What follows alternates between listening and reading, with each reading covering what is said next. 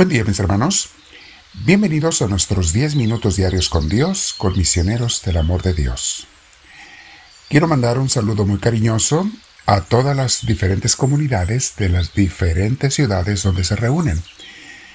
Como ya lo saben muchos de ustedes, estamos, hemos estado creando desde que empezó la pandemia comunidades en diferentes ciudades de diferentes países y la manera en que se forman estas comunidades es utilizando WhatsApp. Con WhatsApp se crea un grupo con la gente que quiera ser parte de esa comunidad y las distancias ya no son problema porque puede ser hasta internacional.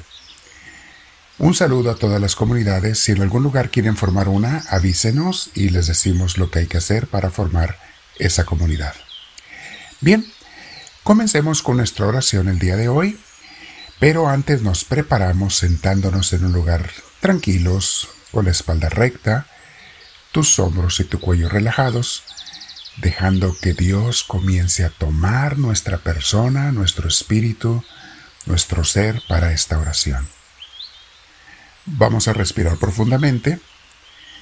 Al respirar profundamente, lo hacemos con mucha paz, muy despacio, saboreando, disfrutando este aire que Dios nos regala, el don de la vida, porque este día una vez más Dios nos tiene en este mundo. Todavía nos quiere para hacer algo. Nuestra misión no ha terminado. Por eso estamos aquí. Pero sí le pedimos a Dios que estemos cumpliendo con nuestra misión. Porque si no es así, ¿qué espero para preguntarle y ponerme a trabajar? Gracias Señor por esta misión que me has dado. Prepárame con la oración para el día de hoy. Quiero hacer las cosas como a ti te gustan, mi Dios y mi Señor. Una vez más, respiramos profundo, con mucha paz y serenidad, y vamos a meditar en nuestra reflexión, enseñanza de nuestra escuela de espiritualidad del día de hoy. El título se llama ¿Por qué es tan importante amar a Jesús por sobre todas las cosas? Y es el capítulo 7 del segundo libro de Imitación de Cristo. Dice así nuestro libro. Bienaventurado el que conoce lo que es amar a Jesús y despreciarse a sí mismo por Jesús. Ok, hagamos pausa, mis hermanos, porque en esta frase ya hay mucha enseñanza. Y el buen conocedor de Dios medita cada palabra y enseñanza del Señor la medita, así me tome todo el día. La primera frase que leímos es, Bienaventurado el que conoce lo que es amar a Jesús. ¿Qué quiere decir esto, mis hermanos? Que mucha gente no conoce lo que es amar a Jesús. Hay muchos creyentes de Jesús, muchos creen en Dios, muchos creen que tienen fe porque creen en que existe Dios. Incluso acuden a la iglesia cada semana. Qué bueno que hacen eso. Felicidades. Pero eso no es amar a Jesús necesariamente, a no ser que de verdad lo ames. ¿Cómo sé cuando yo conozco lo que es amar a Jesús? Bueno, yo comienzo a amar a Jesús cuando hago dos cosas, ¿eh? Dos cosas. Una es tratar de conocerlo más cada día, estudiarlo, meditarlo, pasar tiempo con Él. Y segundo, querer hacer su voluntad. Eso es cuando empiezas a amar a Jesús, conocerlo y querer hacer su voluntad. Y entonces Él se te comienza a manifestar y te va a hablar de Él mismo y te va a hacer sentir muchas veces su presencia. Comienzas a darle el primer lugar en tu vida. Por eso dice este versículo, comienzo este verso, comienza, Bienaventurado el que conoce lo que es amar a Jesús. O sea, el que lo busca cada día estudiándolo y haciendo oración con Él, y trata de hacer su voluntad. Pero sigue hablando este verso, dice, Bienaventurado el que conoce lo que es amar a Jesús y despreciarse a sí mismo por Jesús. ¿Qué significa esto? Ya les he explicado lo que significa la palabra despreciarse. No es menospreciarte, rechazarte, hacer... No, no, no, no está hablando de eso.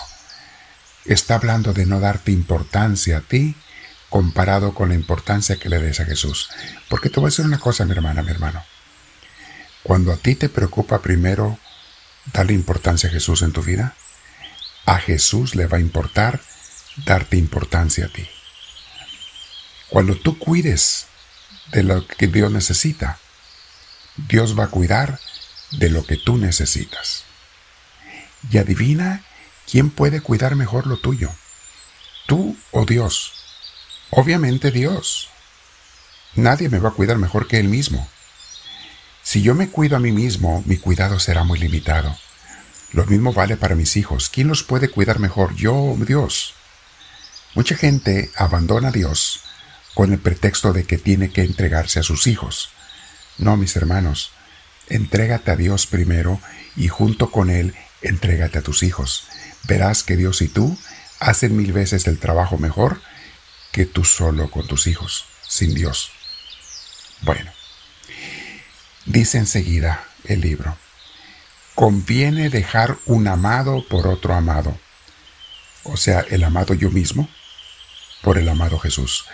Conviene dejar un amado por otro amado, porque Jesús quiere ser amado sobre todas las cosas. La razón, mis hermanos, por la que Dios quiere que lo amemos por sobre todas las cosas, es porque Él sabe que eso es lo mejor para nosotros, no para Él. Tú y yo no le ponemos nada ni le quitamos nada a Dios si lo amamos o no lo amamos. No le ponemos un granito de grandeza a la grandeza de Dios que es infinito. No. Nos conviene a nosotros amar a Dios por sobre todas las cosas. Sigue diciendo, el amor de la criatura es engañoso y mudable. El amor de Jesús es fiel y durable. Muy cierto. El que se llega a la criatura caerá en lo caerizo. El que se abraza a Jesús afirmará en él para siempre. O sea, pégate a las criaturas y vas a caer con ellas, vas a morir con ellas. Apégate a Jesús y vivirás para siempre con Él. Él no te desamparará ni te dejará perecer en el fin. De todos has de ser desamparado alguna vez, lo quieras o no. Pero Jesús no te desamparará. Muy cierto, mis hermanos. Ven, vemos por qué es tan importante amar a Jesús por sobre todas las cosas. ¿Por qué ese mandamiento de Dios es el primero? Porque amamos criaturas, cosas, personas de esta vida en primer lugar y siempre se van a morir junto con nosotros. Pero si amas a Jesús en primer lugar, amarás mejor a las criaturas con un amor correcto, con el amor divino. Repito lo que les decía para sus hijos, nunca dejes a Dios por tus hijos. Ah es un grave error. Dale primer, el primer lugar en tu vida a Dios y Él te llevará hacer lo mejor para tus hijos porque no estará solo, estará Él en ti, bendiciendo, amando y sirviendo a tus hijos. Dios y tú son multitud. Tú solo eres tú solo. Y ve qué limitado soy. Vamos a quedarnos meditando este tiempo con el Señor. Pídele a Dios que Él te hable, que te ilumine, que te inspire y pregúntale, pregúntate ante Dios, Jesús, ¿te amo yo por sobre todas las cosas o amo más algunas criaturas? ¿Estoy mal, Señor, en eso? Mañana continuaremos meditando sobre este punto. Dile al Señor, háblame, Señor, que tu siervo te escucha.